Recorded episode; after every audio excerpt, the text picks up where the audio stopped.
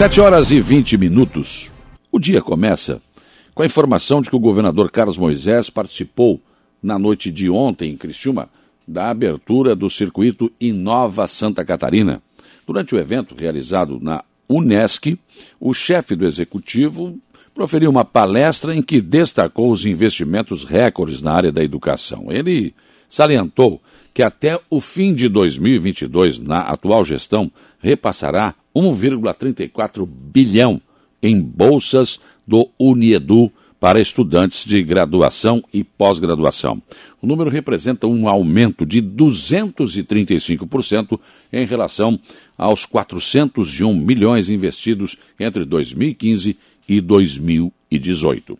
É, de Criciúma, o governador retornou à capital do estado, não veio aqui na MESC, ele viria tarde, na verdade, né? Porque no roteiro anterior, que foi modificado, ele também viria aqui na MESC para assinar a ordem de serviço para a rodovia Praia Grande Jacinto Machado. Ficou para uma outra oportunidade sem data ainda a ser marcada. E a revisão da política hospitalar de Santa Catarina, proposta pela Secretaria de Estado da Saúde, foi aprovada ontem durante reunião do Conselho Intergestores Bipartite, CIB. A nova proposta permitirá o investimento de aproximadamente 618 milhões em hospitais em Santa Catarina. A equipe técnica da Secretaria Estadual da Saúde estava já vinha há algum tempo debatendo com representantes dos hospitais filantrópicos essa eh, revisão. A principal alteração para o ano que vem é a inclusão das cirurgias eletivas que sofreram forte impacto durante a pandemia do coronavírus, ficaram sem fazer. Né? Então, criou uma grande represamento aí, uma demanda muito grande. Também foram alterados indicadores e incluído mais um porte hospitalar. Ainda na quarta-feira, o secretário de Estado da Saúde, André Mota Ribeiro, aprovou a nova proposta junto aos representantes de unidades hospitalares de Santa Catarina. Em 2020, foram pagos 275,6 milhões nas unidades inseridas neste plano, estipulada em 2019. A revisão no ano corrente resultou na inclusão de 173 unidades do Estado na política hospitalar catarinense, sendo 152 hospitais filantrópicos ou municipais e 21 unidades próprias da Secretaria Estadual da Saúde.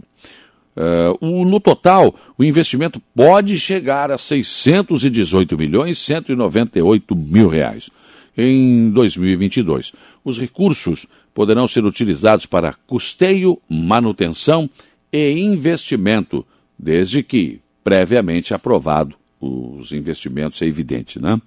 A política hospitalar de Santa Catarina está baseada em critérios estabelecidos por normativas vigentes no Sistema Único de Saúde e organizado a partir da definição dos serviços de interesse de saúde que, de forma regionalizada, são referência para o atendimento das necessidades da população, com destaque para as linhas de cuidado, urgência e emergência materno-infantil, atenção psicossocial e cirurgias eletivas. Prefeito de Maracajá, Aníbal Brambila, já startou o processo de revitalização e prolongamento da Avenida Nossa Senhora Conceição em seu município. O governo do estado publicou no Diário Oficial dessa semana né, a liberação do convênio e do recurso. Isso levou o prefeito a começar a tomar já as providências para dar início à obra ainda este ano. O projeto promete dar um ar mais moderno, bonito e funcional ao acesso de Maracajá. Na verdade, os municípios precisam melhorar mesmo e dar nova cara a seus acessos. Né? Por vezes, eles podem se tornar atração para pessoas de outros municípios. Basta observar o que foi feito em Sombrio, onde o ex-prefeito Zênio Cardoso tirou os postes, né, colocou a fiação subterrânea, substituiu a iluminação pública por LED, alargou a avenida de acesso à cidade, além de colocar ciclovia. E lá no fundo ficou a igreja em plano aberto, pintada de branco, porque à noite a igreja tem uma iluminação que muda de cor.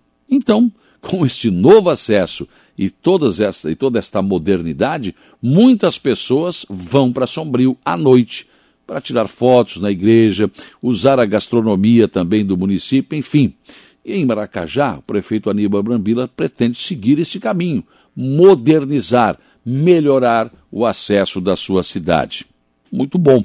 E melhor que vai contar com o auxílio né, da verba do governo do estado. Santa Catarina trabalha com o número de 85% da população totalmente imunizada, duas doses ou dose única, contra a Covid-19, eh, para que o Estado comece a atingir a chamada imunidade coletiva. Em junho, o secretário André Mota Ribeiro apontava 70% das pessoas vacinadas para que se pudesse ter uma vida com menos restrições. Não houve uma explicação da secretaria devido a, uh, por essa mudança de 85% para 70% ou de 70% para 85%. Segundo a secretaria, o número de 85% seria uma orientação do Ministério da Saúde e segue o Plano Nacional de Operacionalização da Vacinação. Números uh, de ontem apontavam para 3.927.332 pessoas totalmente vacinadas imunizadas aqui no estado. O número corresponde a 64,14% da população apta para receber o imunizante e 54,15% da população geral. Começa a tomar forma o projeto do prefeito César César para a Rua Rui Barbosa, a famosa Beira Rio. No local, a intenção é unir um projeto à proteção da margem do rio e que em tempos de, de tempos em tempos desbarranca, né? além de embelezar e criar uma área de lazer para a cidade. Anteriormente foram retiradas da margem frondosas árvores que, além de não fixar a margem, né, ainda prejudicavam. Agora a intenção é construir um atracadouro para embarcações, acesso ao rio, além de decks e bancos para um local de lazer. Projeto é bem mais amplo, mas inicialmente é isso que se pode dizer. Ali, por exemplo, existe um local bem amplo né, para que se possa construir bares, restaurantes, enfim, para criar uma espécie de via gastronômica. Lembrando também que a obra do calçadão deve iniciar ainda este ano. Ele terá partes cobertas e também será levado mais uma quadra depois da 7 de setembro até a rodoviária. Né? Então, depois segue para eh, esse projeto da Rua Rio Barbosa, sem contar que a Praça Ercílio Luz, também este ano ainda, começa a total revitalização. Né? Outro local que deverá servir de lazer para a população é o Bellinzone. Né? O açude do qual a cidade se serve para retirar água para a população é cercado de mata né, e de locais que podem servir para caminhadas e o conhecimento das plantas que ali existem. Antes era preciso o município, o município comprar né, uma parte que ainda, ainda não, não, lhe pertence. É importante isso, uma desapropriação, enfim, caminhar nesse sentido. Né? Mas é, será possível, sim, executar um projeto que não seja mirabolante, mas possível de executar, unindo a proteção ao meio ambiente e o lazer da população com caminhadas, enfim. Né? E olha, esquecida e interditada por muito tempo, especialmente depois que a ponte de Mazuco foi inaugurada, a nossa velha ponte da Barranca começou a tomar outra forma. Com novos cabos, com toda a parte de madeira trocada, melhorada e com dois decks, um de cada, em cada margem, a ponte vai retomando né, o cumprimento de sua histórica função de ligação do bairro Barranca com o centro da cidade. Ainda está sendo providenciada a pintura, tem a iluminação, tem outros detalhes que ainda não estão finalizados, mas estão em andamento. Agora, como nem tudo são flores, já tem reclamação de que adolescentes têm passado na ponte andando de bicicleta ou ficam por ali brincando, balançando a ponte, enfim, prejudicando os mais velhos que querem passar tranquilamente. Né? Já houve o tempo em que pessoas passavam de moto na ponte, o que prejudicava também a sua manutenção. A solução me parece bastante simples, né? Simplesmente impedir o trânsito de bicicletas ou de motos permitindo apenas a passagem de pedestres. Afinal de contas, quem quiser vir para o centro de moto ou de bicicleta tem a ponte de Ácomo Mazuco como opção. A ponte Pêncil deve ficar apenas para o trânsito a pé. e é possível fazer isso.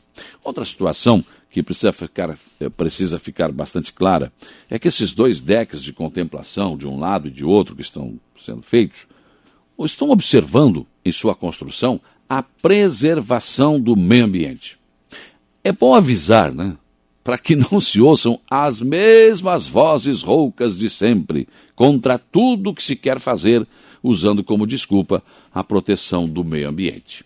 Pensem nisso enquanto lhes desejo um bom dia.